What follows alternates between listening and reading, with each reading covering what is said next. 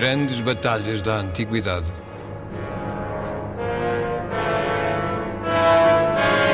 Um programa de Paulo Nazaré Santos.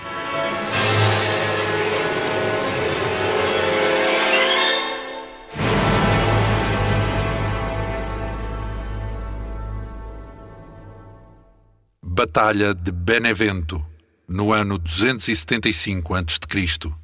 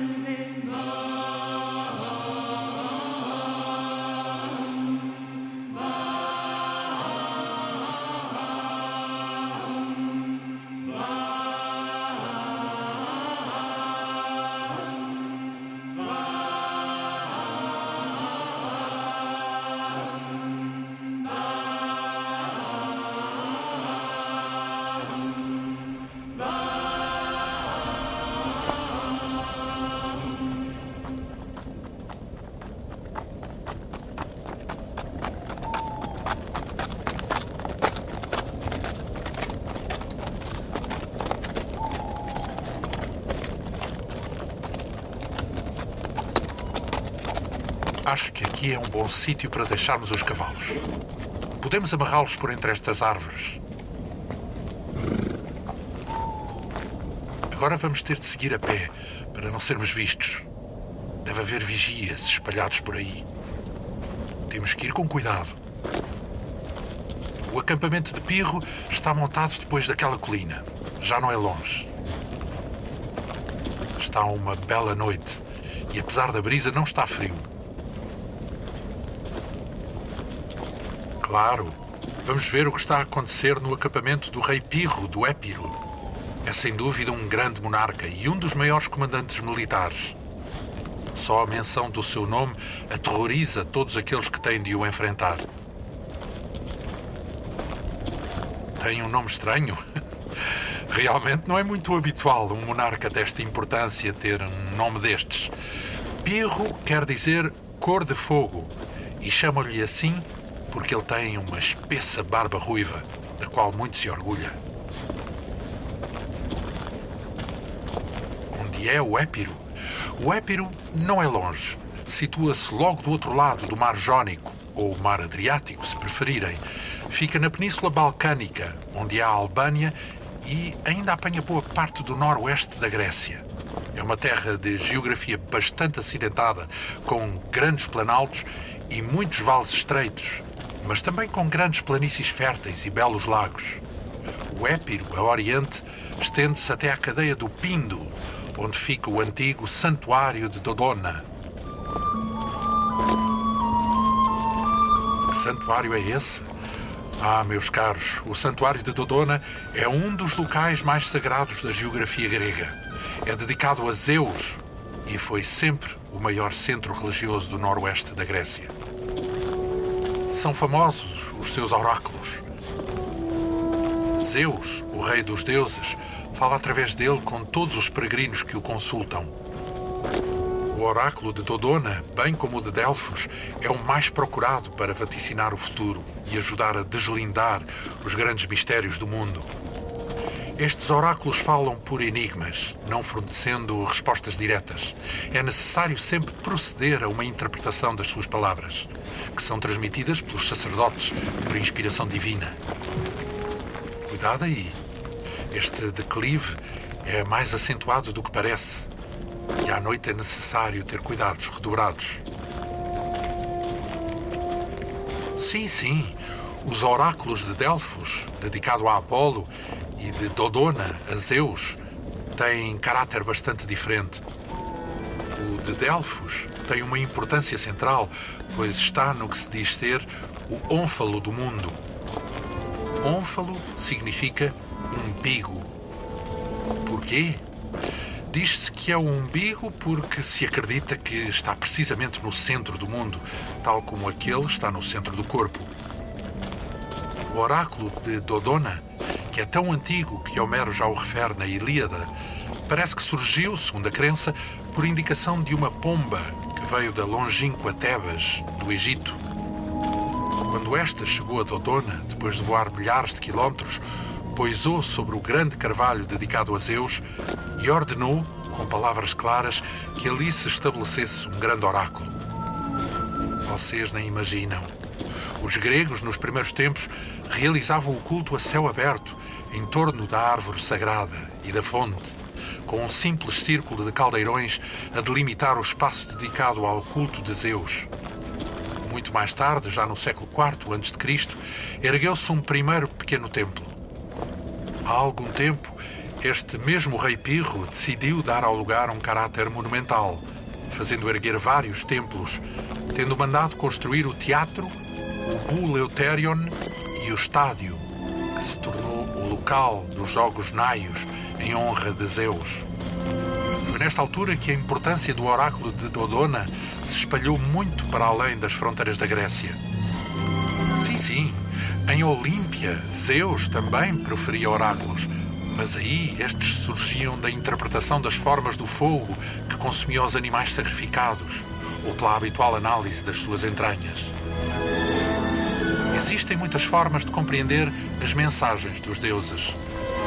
Algumas são mesmo formas transversais, como o estudo das vísceras dos animais ou do voo das aves, que, no caso de Zeus, deverão ser preferencialmente as águias. Sim, isso é verdade. No oráculo de Delfos há uma pitonisa que entra em transe ao respirar as emanações sulfúricas que se desprendem das fendas do chão. Aliás, parece que antes de existir a pitonisa, muitos gregos ansiosos por conhecer os oráculos de Apolo procuravam respirar essas emanações, debruçando-se incautamente nas fendas e, entusiasmados, caíam nelas, ocasionando vários acidentes graves.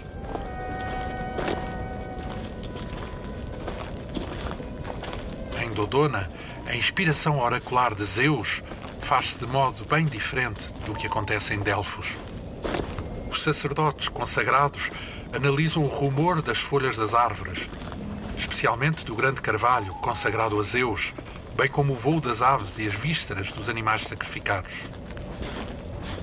Mas todos estes oráculos, onde os deuses falam com os mortais, não expressam a sua vontade, pois acima dos deuses, até mesmo do próprio Zeus, que é o senhor do Olimpo, estão as determinações insondáveis das moiras, entidades cósmicas que regem os destinos do mundo.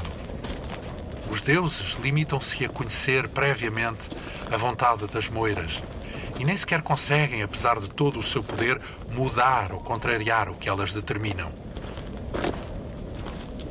Um poder mais profundo encontra-se assim nas mãos do destino insondável, que governa verdadeiramente o universo, nada podendo contrariar o que ele impõe. Mesmo quando ele afeta os próprios deuses e os heróis, nada pode ser feito além de adiar provisoriamente o que está escrito no livro misterioso da criação. Ninguém lhe pode fugir. Vocês provavelmente conhecem bem estas questões da tradição religiosa dos romanos, que herdaram muito das concepções gregas, expressas no poder supremo que é atribuído às parcas. Estas tecem, fiam e cortam implacavelmente o fio do destino de cada um dos deuses e dos homens.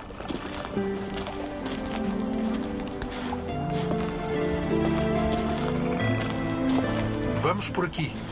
É melhor atalhar caminho.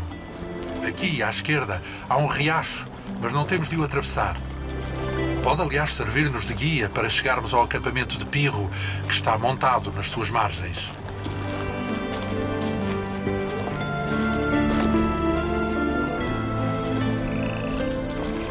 Se os oráculos não são os lugares onde os deuses profetizam, é interessante. A palavra oráculo tem estas duas dimensões. Significa o lugar onde os deuses falam aos mortais, mas igualmente a mensagem que nos transmitem. Essa mensagem tem que ser interpretada e muitas vezes não é compreensível.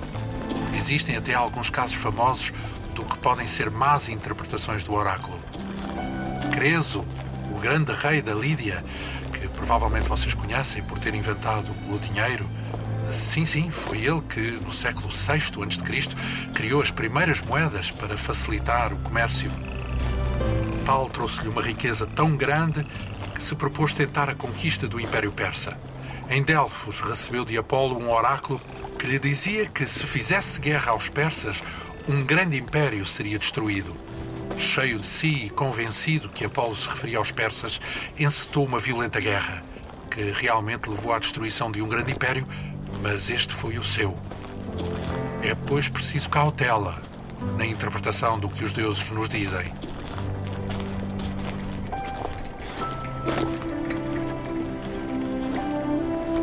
Vamos tentar entrar por aqui. Cuidado, que o terreno é bastante irregular. Está bem, eu sei que é muito difícil andar aqui. Quase sem se conseguir ver onde se põem os pés. Mas se viéssemos de dia, provavelmente éramos logo detectados pelas sentinelas.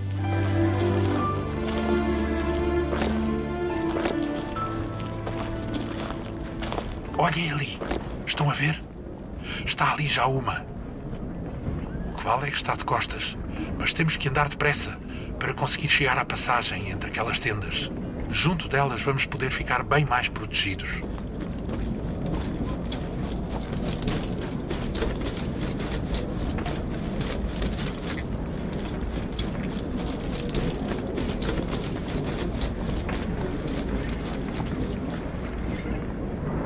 Parece-me que há grande azáfama aqui no acampamento. Estão a ver ali? Há muitas tochas acesas e. hum, Parece-me que estão a montar uma coluna de marcha. As tropas de Pirro vão partir para algum lado. O que se passará? Cuidado! Olhem que estão aí algumas raízes em que podem tropeçar. O que é isto? Não notam pelo cheiro? Bem, vamos avançar para ali, que já ficamos bastante protegidos. Aqui parece-me bem. Ficamos escondidos da luz das tochas, na sombra das tendas. Aquilo que estava no chão e vocês perguntaram o que era, é um monte de dejeções fecais de paquiderme. Pois é. Aqui à nossa esquerda é precisamente o recinto que abriga os vários elefantes de guerra que pertencem ao exército de Pirro. Pois é. O seu exército possui vários elefantes de guerra que têm criado pânico entre os seus adversários, nomeadamente os romanos, que nunca tinham lutado contra estes animais. Já vos conto. Primeiro vou tentar explicar-vos o que é que Pirro está a fazer aqui, na Itália.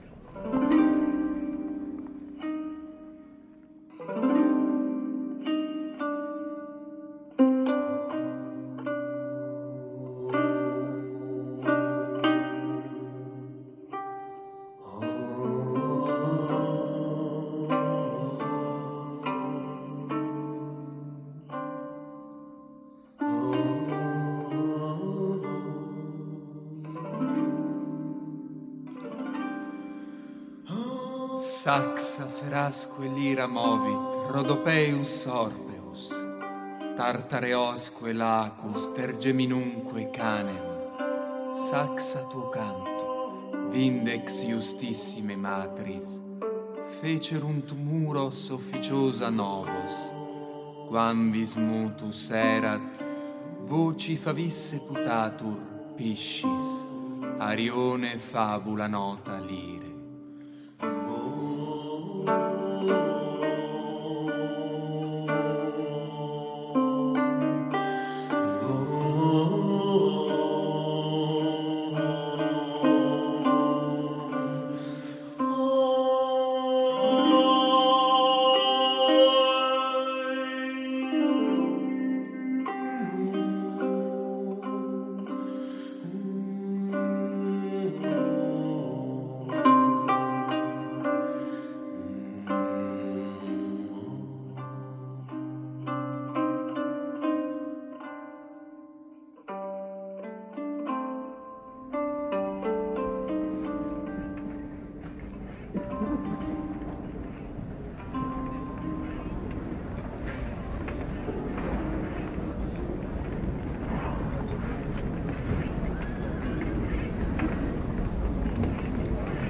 O ambicioso Pirro teve um bom pretexto para intervir aqui e não hesitou. Veio ajudar os tarentinos, que neste momento estão em guerra aberta com os romanos. Parece impossível, mas Roma, aquela que era apenas uma pequena cidade do Lácio, tem adquirido ultimamente um papel determinante na Península Itálica. Entraram em guerra contra os vizinhos e não têm parado de conquistar tudo à sua volta.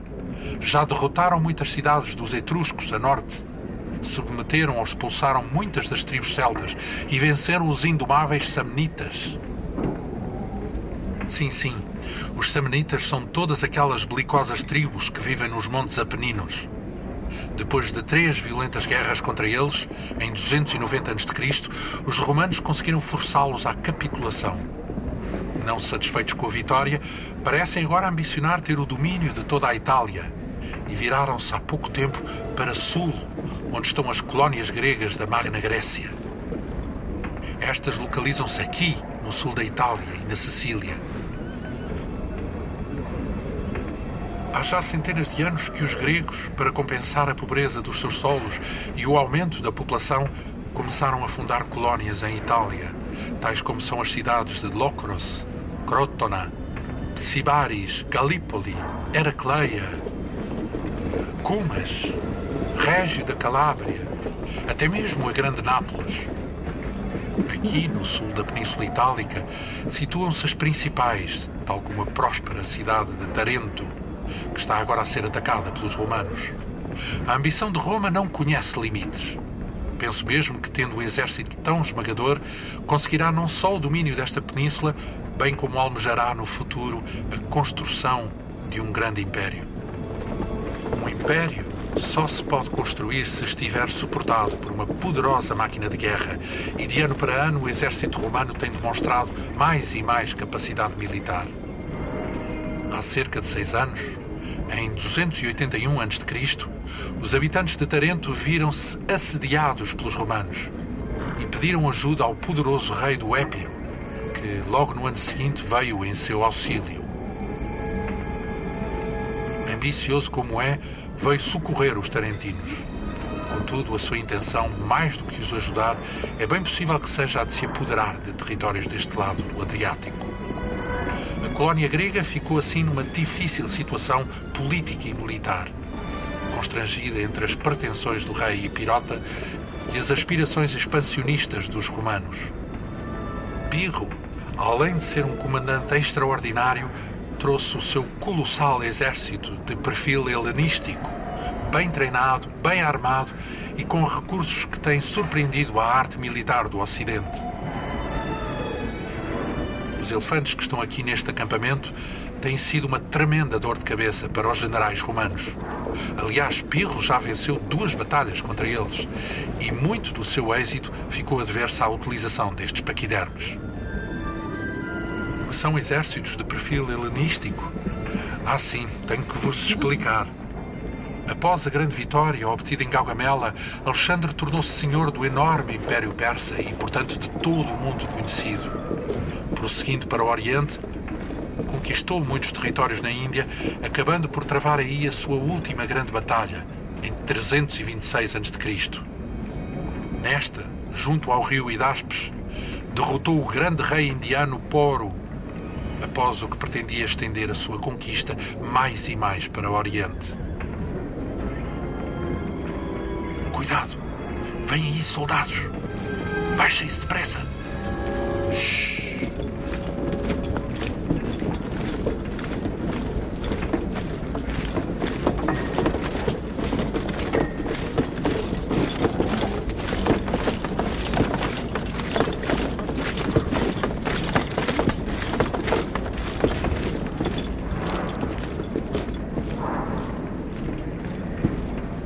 Já foram.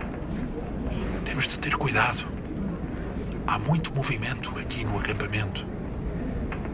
Mas dizia-vos eu que após a vitória de Alexandre na Batalha de Hidaspes, a sua intenção era continuar indefinidamente para o Oriente. Contudo, os seus soldados opuseram-se.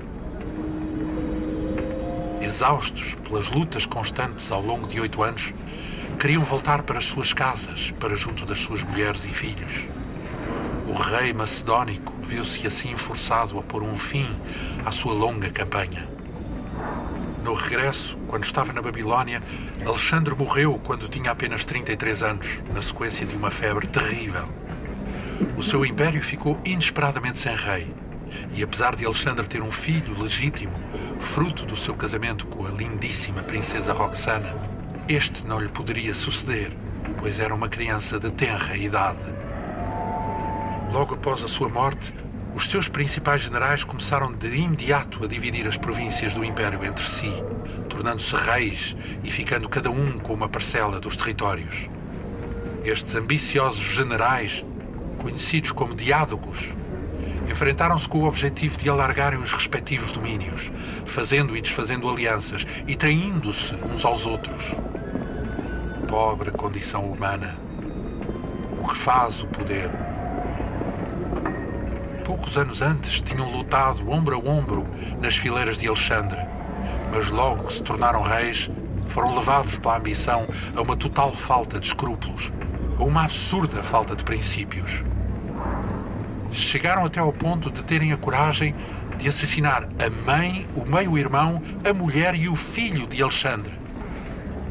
Efetivamente, o excesso de poder corrompe a frágil condição humana.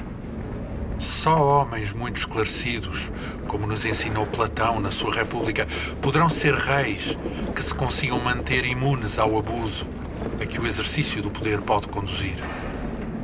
Mas tudo isto para vos dizer que estes reis, sucessores de Alexandre, adotaram para os seus exércitos os modelos da máquina militar macedónica de Alexandre Magno. Assim, contavam com falanges munidas de grandes lanças com cavalaria pesada, com arqueiros, fundibulários, dardeiros e inclusive com a utilização frequente de elefantes de guerra. É este modelo que se designa por exército de perfil helenístico.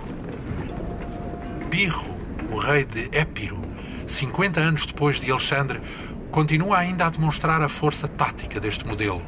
Foi assim que primeiro derrotou os romanos na Batalha de Heracleia em 280 a.C. e no ano seguinte infligiu-lhes nova derrota em Ásculo. Não, não, os romanos não se deram por vencidos, nem procuraram chegar a uma paz com Pirro. Aliás, apesar de terem sido derrotados, em ambas as batalhas infligiram às tropas de Pirro tão pesadas baixas que o rei do Épiro terá afirmado aos seus conselheiros que, se sofresse outra vitória daquelas, estaria perdido. É daqui que vem a célebre expressão vitória de Pirro, como um desabafo que se profere quando se pretende dizer que um sucesso conseguido a tal preço quase equivale a uma derrota.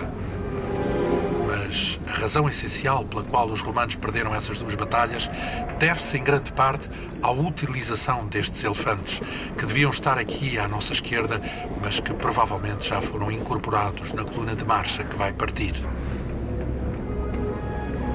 As legiões romanas nunca tinham enfrentado tais bestas de destruição. O poder militar da infantaria pesada das legiões é essencialmente resultante da grande disciplina e treino dos seus homens. Lutam numa formação cerrada e num sistema em que a ordem pela qual cada legionário se posiciona é vital para o seu bom desempenho. Quando os paquidermos investem sobre as suas linhas, toda essa organização tática é desfeita, perdendo grande parte da sua capacidade de combate. Além disso, é assustador para qualquer soldado, por mais treinado que esteja, perceber que se encontra na linha de ataque de um animal com aquelas dimensões. São 4 ou 5 toneladas em movimento que não é possível fazer parar sem um grande esforço conjunto. Estes elefantes são verdadeiras máquinas de guerra. São submetidos a um treino intensivo para desenvolver todo o seu potencial de destruição. Aprendem a pisotear, a esmagar com as suas poderosas patas todos os que se atravessam no seu caminho. Além disso, têm as presas afiadas e alguns aprendem mesmo a empunhar nas trombas fortes adagas. Apesar das articulações das pernas não lhes permitirem trotar, podem deslocar-se a uma velocidade considerável, que atinge uns 30 km por hora. As pernas dos elefantes são bastante curiosas, sendo o único animal que possui quatro articulações em forma de joelho. É absolutamente atemorizante lutar contra estes animais. Até os próprios cavalos, se não estiverem treinados para os enfrentar, fogem sem obedecer aos seus cavaleiros. Tal acontece com frequência, bastante que os cavalos sintam o odor dos paquidermos ou ouçam os seus terríveis barridos. É uma questão de instinto.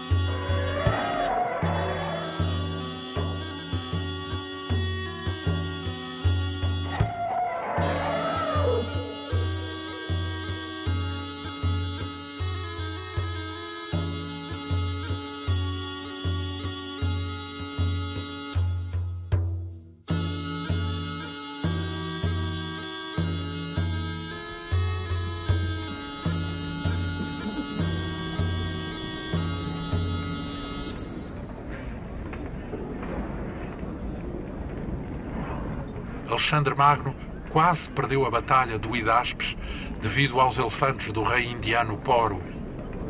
Apesar de ter conseguido vencer, compreendeu bem a importância que estes animais podem ter para o desempenho tático de um exército. Consta que, quando voltou da Índia, trazia consigo mais de 100 para passarem a integrar os corpos das suas tropas. Claro, depois de Alexandre ter morrido, estes paquidermos ficaram para os generais, que repartiram os seus territórios, e estes que temos aqui no exército de Pirro são certamente alguns dos seus descendentes. Digo-vos até que a febre pela posse destes animais chegou a tal ponto que Seleuco, um dos principais sucessores que havia lutado contra eles no Hidaspes, ficou de tal forma entusiasmado que tornou o elefante a marca distintiva de sua própria dinastia. Ele chegou mesmo a negociar uma considerável parte dos seus territórios com o rei indiano Chandragupta, em troca de 500 elefantes de guerra, a maioria dos quais ele usou com grande efeito na Batalha de Ipso, que ocorreu há já uns 25 anos. Mas a utilização destes animais não é uma garantia de vitória. Podem até tornar-se contraproducentes. São animais difíceis de controlar, cujo comportamento em batalha se torna demasiado errático para neles poder confiar. É evidente que, ao serem fustigados pelos projéteis do exército adversário, o seu comportamento se altera e a sua vontade é fugir dos agressores. Isto faz com que tendam a evadir-se do campo de batalha pela retaguarda, pisoteando e desmanchando as formações do seu próprio exército. Os olhos, as orelhas e especialmente a tromba onde existem mais de 45 mil ramificações nervosas, provocam-lhe dores excruciantes quando são atingidos por setas. Os seus pés também são muito sensíveis, pois, não tendo cascos, tornam-se muito vulneráveis a dispositivos armados de espinhos. O diádogo Ptolomeu, que se havia tornado faraó do Egito, não tinha ainda elefantes quando ocorreu a Batalha de Gaza, em 312 a.C para se defender da investida dos paquidermos de Demétrio, outro dos sucessores de Alexandre, criou um engenhoso sistema móvel de pontas de ferro conectadas por estacas e correntes. Os paquidermes, na sua rápida progressão de ataque, ao pisarem esse dissimulado arranjo de espinhos, caíam imediatamente ou procuravam retroceder bramindo de dor. Um elefante assustado torna-se um perigo para ambos os exércitos. Muitas vezes, os próprios cornacas, que são os seus guias e treinadores, vêm-se forçados a matá-lo, cravando na sua nuca um enorme prego, caso este comece a pisotear o seu próprio exército. na primeira vitória de Pirro sobre os romanos, na Batalha de Heracleia ou do rio Síris, em 280 a.C., o seu efeito foi esmagador. Os soldados romanos, que nunca tinham visto um animal tão grande e estranho, sem poderem compreender o que eram tais monstros, passaram a designá-los por grandes vacas lucanianas, visto que Heracleia fica na região de Luca. No ano seguinte, na Batalha de Asculo, o exército romano já dispunha de recursos para enfrentar os paquidermes, apresentando infantaria ligeira preparada para efetuar intensas cargas de projéteis. Os romanos chegaram mesmo a conceber armas para este efeito. Com a sua habitual competência militar, construíram 300 carros anti-elefante, puxados por bois, que eram menos assustadiços e possuíam mais força que os cavalos. Estavam equipados com gigantescas lanças e recipientes de cerâmica em que eram ateadas enormes chamas para assustar os paquidermes. Temos de admitir que a capacidade e o esforço militar romano é impressionante, pois, já sabendo que Pirro teria cerca de 20 elefantes, construíram 300 carros para os enfrentar, o que dava cerca de 15 carros para opor a cada um. Pirro, que também era uma velha raposa, percebeu o potencial de tais recursos e, em Ásculo, protegeu os seus estimados proboscídeos atrás da infantaria pesada. Manobra que não era habitual, pois estes normalmente partiam logo à frente, na tentativa de desfazer a ordem do exército adversário. A batalha acabou por se prolongar por dois dias, lutando-se furiosamente, sem contudo se definir um vencedor no final do primeiro. No segundo dia de combate, as legiões romanas estavam a dar boa conta das falanges macedónicas de Pirro quando ocorreu de novo a brutal investida dos paquidermes. A linha defensiva romana fragmentou-se e sofreram outra derrota, causada, portanto, novamente pela investida dos gigantescos animais. O que aconteceu aos carros anti-elefante? Bem, quando os paquidermes investiram, os romanos avançaram com os seus carros, que contudo não tiveram grande eficácia, devido à confusão habitual que se estabelece durante uma batalha. Além disso, os carros tinham pouca mobilidade comparativamente aos paquidermes, acabando por não se lhes conseguir opor eficazmente. A infantaria ligeira de Pirro tinha recebido também ordens para dizimar todos os romanos condutores dos carros, o que levou a que estes ficassem assim rapidamente fora de combate. Percebendo a sua vantagem, Pirro manda avançar o corpo de cavalaria de elite para a refrega, terminando a batalha com a debandada dos romanos. Apesar da vitória, o exército do rei do Épiro também sofreu grandes perdas. Considerando a situação difícil em que se encontrava e que os romanos não se renderiam, Pirro propõe uma trégua a Roma, que o Senado rejeita liminarmente. Alega que ele está na Península Itálica e que todos estes territórios fazem parte da esfera de influência de Roma. O Senado afirma que só seria possível assinar uma paz quando todas as suas tropas tivessem abandonado a Itália. Rei do Épiro tentou então encontrar outros aliados contra Roma, propondo uma aliança aos cartagineses. Contudo, estes optaram por se aliar aos romanos, compreendendo o importante papel que estes já desempenhavam no contexto itálico. Durante os últimos cinco anos, Pirro intrometeu-se no complexo xadrez militar da Sicília, onde gregos e cartagineses se defrontavam. Apesar de inúmeras vitórias, o seu exército ficou muito enfraquecido, acabando por ter de regressar à Península Itálica. Parece que os romanos montaram duas legiões sob o comando de Mânio Cúrio Dentato para o voltar a enfrentar. São uns 17 mil homens. Se as legiões não são formadas por 5 mil homens, sim, em geral são, mas o seu número pode variar muito, dependendo dos homens disponíveis para a levantar. Neste caso, são duas legiões que deverão prefazer cerca de 9 mil legionários, sendo os restantes tropas auxiliares fornecidas pelos seus aliados itálicos. Reparem, as tochas estão a movimentar-se do outro lado do acampamento. Deve ser a coluna de marcha que começou a avançar. Pirro terá certamente algum objetivo muito específico ao fazer movimentar as suas tropas durante a noite. Vamos aproximar-nos e tentar segui-los.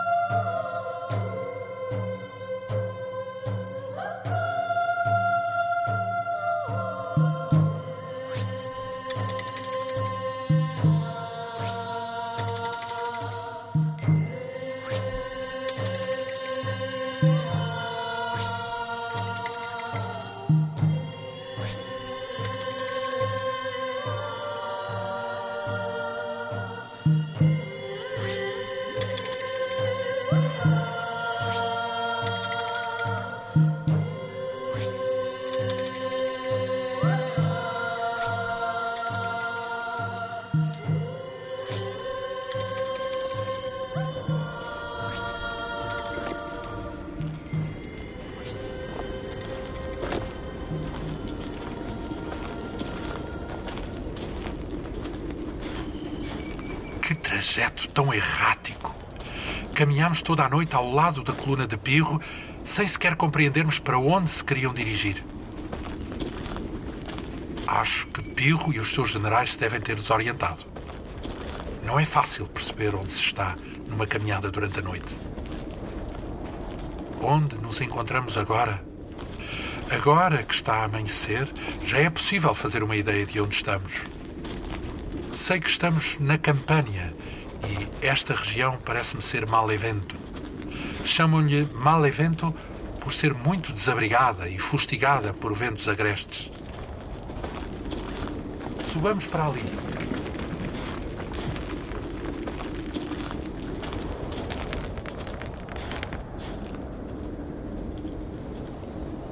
Estão cansados? Também eu. Foram muitos quilómetros. Ah, sim, agora já compreendi por que Pirro parou. Olhem ali para a nossa esquerda. São romanos.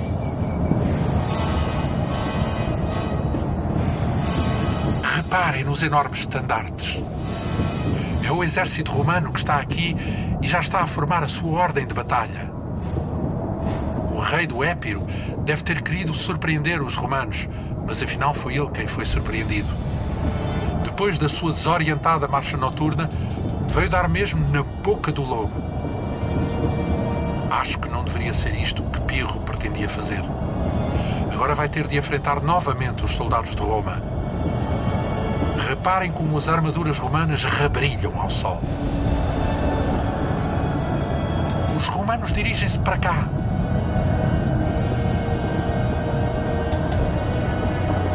Vejam, Pirro está ali. Sim, logo à frente da área onde estão os elefantes. É o que está a pôr agora o capacete. Aquele que está a cavalo. O outro que está a falar com ele é Cineas, um dos seus mais importantes generais. As cornetas que estão a ouvir são as tubas romanas a darem ordem para a formação das suas linhas. Notem como a linha dos estandartes se está a alargar no horizonte. Se os romanos não têm cavalaria, têm alguma, mas a base do seu exército é sempre a infantaria pesada. O grosso da cavalaria é deixado a cargo das tropas auxiliares. As turmas que constituem os contingentes romanos montados são bastante reduzidas em cada legião. Geralmente são 10 e cada uma tem apenas 30 homens. É daqui que vem a nossa palavra turma. Estão a concentrar-se ali, onde está aquela mancha de vegetação. Já se podem ver alguns dos cavaleiros. Quando começar a batalha, estarão a proteger os flancos das legiões. No total, não serão muitos. Talvez uns mil a mil e duzentos. Pirro terá bem mais cavaleiros. Talvez uns três mil a três mil e quinhentos. O seu exército deve ser um pouco maior. Pirro tem também vários aliados que estão aqui com ele, como os Tarantinos, os Samnitas, os Apúlios, os Irpínios e mesmo alguns Caudinos. Aliás, desde o início da sua campanha, que o rei do Épiro julgava poder contar com muito mais apoio dos povos itálicos. Mas, com algumas exceções, tal não se verificou. A supremacia alcançada pelos romanos, especialmente depois de terem derrotado os samnitas, levou a que todas as restantes tribos itálicas lhes ficassem com bastante temor. Reparem aqui atrás de nós. As tropas de Pirro também vão alargando a sua formação para evitar o perigo de serem cercados. Estes aqui mesmo embaixo são os corpos da infantaria ligeira. Vejam lá. Alguns nem sequer trazem capacete. Têm arcos e fundas. Embora não parecendo a funda, é uma arma temível. Um fundeiro bem treinado pode atingir mortalmente a mais de 100 metros, com a vantagem de que nunca se lhe acabam os projéteis, pois pedras há em todo o lado. Caramba, que irá acontecer? Será que Pirro vai derrotar novamente os romanos? Está o general romano? Está lá para trás. Os generais romanos não se expõem muito aos desmandos da batalha. A sua função está bem definida. Estão à frente da legião para a comandar e não para combater. Um general que morre em batalha põe em perigo a boa ordem de todo o seu exército e os romanos são muito pragmáticos. Reparem, os elefantes estão agora a ser conduzidos. Vão formar uma linha de ataque. Fácil conduzi-los. Os animais ficam muito agitados no meio de toda esta balbúrdia. Vão todos formar em linha, mas vão ficar relativamente afastados. Geralmente ficam a cerca de uns 15 a 20 metros uns dos outros. Estão a ver? Olhem. As falanges de Pirro já estão a ficar também formadas. Aquelas lanças longas é que são as sariças. É uma visão assustadora ver milhares de homens formados em falanges com aquelas enormes lanças. Pirro está a mandar alternar cada falange com cada um dos corpos dos seus aliados. Sim, claro, as pontas das sariças são de bronze. Aliás, todo o equipamento dos gregos é feito com essa liga: capacetes, couraças, espadas, grevas, escudos. Sim, sim, o bronze é uma liga. É feita de cobre e estanho. É conhecido desde a mais alta antiguidade. A liga é feita misturando quatro partes de cobre para uma de estanho, obtendo-se assim um metal muito mais duro e próprio para a fundição de lâminas. Por vezes juntam à liga uma pequena quantidade de zinco. Mas não são todos que sabem este segredo. Estes assuntos militares são tratados com o maior secretismo.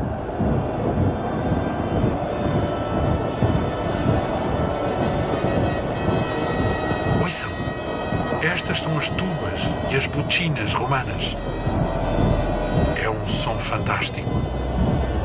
Emitem este som estridente porque têm que ser ouvidas por cima do ruído da refrega.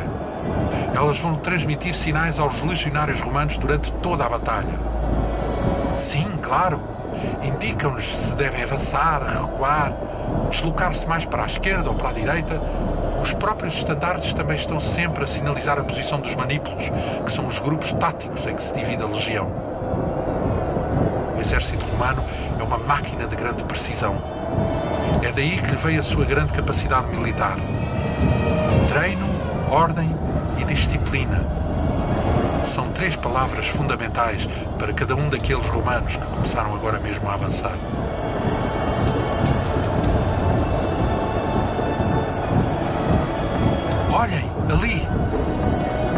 Vários elefantes que não querem ficar quietos na linha. Pirro gesticula como um louco, apontando o local onde os quer. Provavelmente estão assustados com estes milhares de homens à sua volta e com toda esta agitação. Há ali um que não está mesmo a querer obedecer. Estão agora a tirá-lo da linha. O som estridente das tuas romanas também pode estar a contribuir para os assustar. As tropas de Pirro têm que se apressar. A legião romana já está pronta para o combate e avança destemidamente. Como se irão defender os romanos dos paquidermes? Pirro manda avançar agora os elefantes. As falanges começam também a segui-los. Pirro deslocou-se agora para este lado e Cineias, que está lá ao fundo, parece estar ao comando da investida dos elefantes. Estes estão extremamente agitados. Vejam como abanam as orelhas. Começaram agora a dirigir-se ao encontro dos romanos. As falanges também já iniciaram o seu movimento. A infantaria ligeira, aliada de Pirro, atirou uma carga de projéteis, que parece não ter sequer beliscado a legião romana em marcha. Vejam! Os paquidermes começaram agora a correr em direção aos romanos. Ainda estão bastante afastados, mas os legionários atiraram uma densa chuva de dardos sobre os paquidermes. Estas armas, próprias dos legionários, são a carga de projéteis com que fustigam os inimigos antes de começar o combate corpo a corpo. São milhares de dardos pelo ar. São atirados com uma força e precisão impressionantes. Os soldados romanos passam os dias a treinar todas as suas competências de combate. Muitos falham os elefantes, mas dezenas de outros cravam-se nas suas orelhas, tromba, cabeça, patas frontais. Alguns paquidermes já se recusam a continuar a avançar, apesar do esforço dos seus cornacas. Uma segunda leva de dardos zune outra vez, atingindo de novo os elefantes que instintivamente procuram desviar-se dos projéteis. Dos 19 animais, já só metade continua a avançar. Muitos zigue-zagueiam desorientados, procurando fugir para a retaguarda ou para os lados. Nas alas dá-se a investida da cavalaria de Pirro. Mas esta é violentamente fustigada por um ataque dos arqueiros e fundibulários auxiliares romanos. Violentos combates em sucessivas vagas de cavalaria de ambos os lados vão enfraquecendo a capacidade das tropas montadas, deixando cada vez mais para a infantaria o protagonismo da batalha. Falanges de Pirro procuram avançar agora em grande velocidade, em apoio da investida dos paquidermes, mas ainda estão bastante recuadas.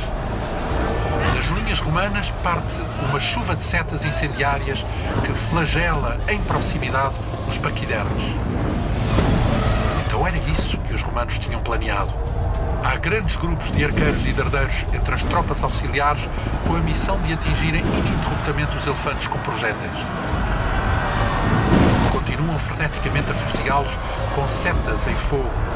Os dois ou três que chegaram até aos romanos foram imobilizados por grandes lanças com os cotos apoiados no chão. Imediatamente foram cercados e atacados por outros soldados romanos, flagelando-os com dardos e investindo com lanças nos olhos e trombas. Há elefantes que já caíram e soltam barridos lancinantes que assustam ainda mais os outros, que circulam no já apertado espaço entre os dois exércitos. Paquidermes, desorientados, avançam contra as falanges procurando um caminho de fuga e acabam por desorganizar grande parte das tropas do rei do Épiro. Os romanos aproveitam rapidamente e voltam a avançar munidos de mais dardos.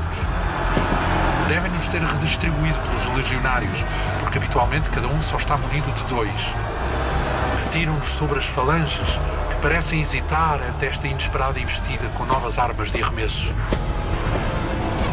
Logo após dá-se o furioso contacto corpo a corpo e muitos romanos são brutalmente trespassados pelas lanças dos soldados de Pirro, que, investindo com ímpeto, conseguem até furar muitos dos escudos romanos. Mas logo após o sucesso inicial, a situação altera-se radicalmente. Tendo as suas compridas lanças cravadas nos escudos, couraças e corpos romanos, muitos falangistas não os conseguem desprender e reutilizar para novo ataque. Os legionários romanos, com as suas espadas, investem e atacam com brutalidade os falangistas, atingindo-os na cara, nas virilhas, nas pernas. Um terrível massacre se inicia. E muitos dos aliados de Pirro, menos coraçados, procuram fugir daquele inferno. Duas horas de tremendo combate sulcaram o chão com milhares de corpos. Pirro ainda faz uma tentativa desesperada de chegar ao acampamento adversário. Mas Mânio Cúrio Dentato, general romano, manda avançar as suas tropas de reserva. E ao rei do Épiro não lhe resta mais do que encetar a retirada possível daquele funesto cenário.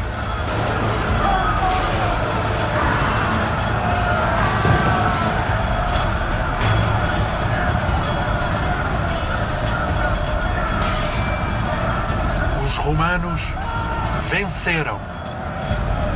Perseguem agora os soldados de Pirro com toda a determinação, enquanto estes procuram fugir, abandonando tudo o que possa dificultar a sua fuga. Há dois elefantes que já foram mortos e vários capturados. Finalmente, os romanos derrotaram Pirro. Esta vitória sobre o mais famoso general da época terá profundas consequências no espírito romano, trazendo-lhe a partir de agora uma nova ousadia.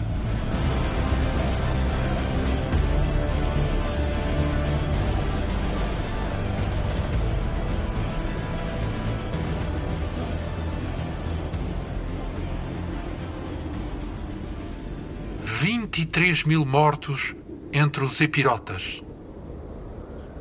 23 mil mortos entre os romanos.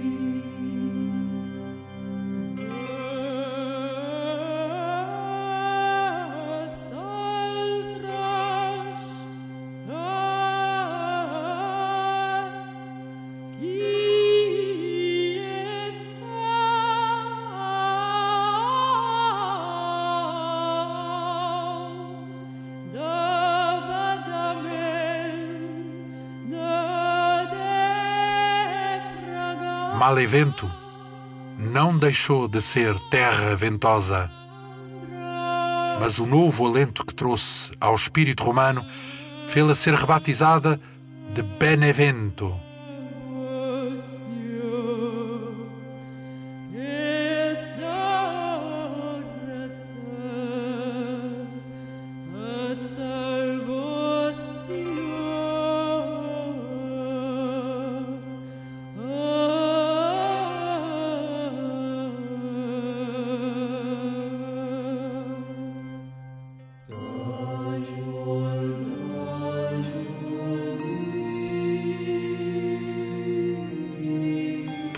Líquidas estradas, Pirro regressou ao Épiro e continuou a soprar a sonora trombeta da ambição desmedida. Aquela com a qual os néscios julgam ser possível saber de que são feitos os doces matizes da glória.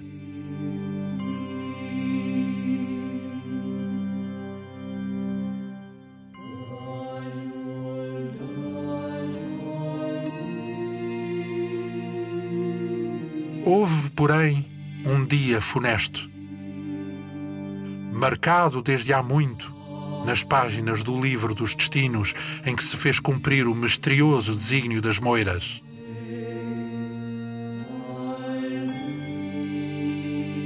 Sem lhe terem anunciado as suas intenções, estas libertaram Pirro dos seus muitos trabalhos, quando, por pura ironia, fizeram com que uma frágil mão feminina lhe tombasse sobre o robusto crânio de rei a singela telha que o faria abandonar para sempre a sua vã ambição.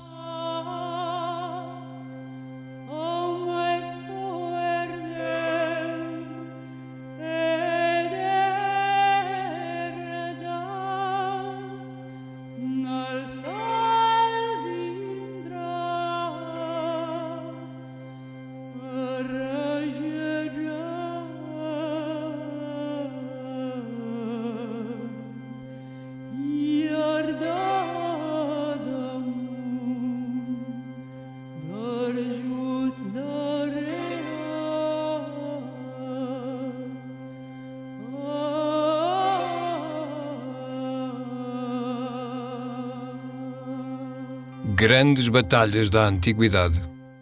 Um programa com a realização e escolha musical de Paulo Nazaré Santos, narração de João Almeida e sonoplastia de Tomás Anaori.